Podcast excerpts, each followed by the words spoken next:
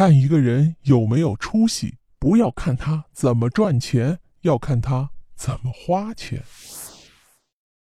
本期呀，我们来说说青帮大佬杜月笙的一个故事。上海滩大佬杜月笙在投入到黄金荣的公馆当差时啊，碰到了一次考验。有一天，老板娘林桂生让杜月笙替她赌钱，杜月笙呢赢了两千多。林桂生把这两千块钱呐全给了杜月笙。那么，杜月笙会怎么处理这笔巨款呢？他以前打工，一个月啊就十来块钱，一下有两千块。这两千块当时在上海几乎可以买房子、开店铺了，就此还可以成家立业。但是呢，杜月笙拿到这笔钱后，先是找到了同在黄公馆打工的师弟马祥生，送他一百块钱零花，然后又回到以前打工的水果店。杜月笙好赌，曾经挪了水果店几十块贷款去赌，杜月笙一下还了老板两百块钱。除此之外，杜月笙又找到以前的老朋友，有自己欠了债没还的，有好久没见面的，还有自己青帮师傅等等，每个人呢都送了几十到一百不等的钱。有的呢虽然只有一面之缘，见到后也塞上几十块。不到一天就把这两千块钱呐花了一半多，有朋友问他这是为什么呀？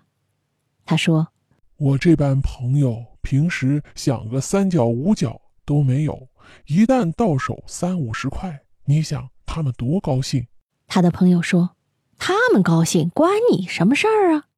杜月笙压低了声音说：“不要忘记，我们自家也是过过这种日子的。”原来杜月笙小时候家里很苦，父母早亡。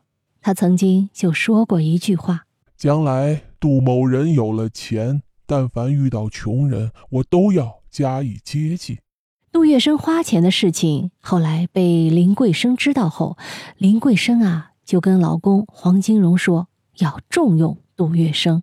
为什么呢？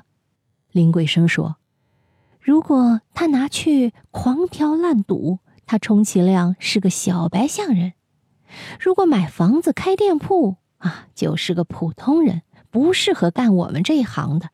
现在他把钱拿去清旧账、交朋友，就是我们最需要的得力帮手。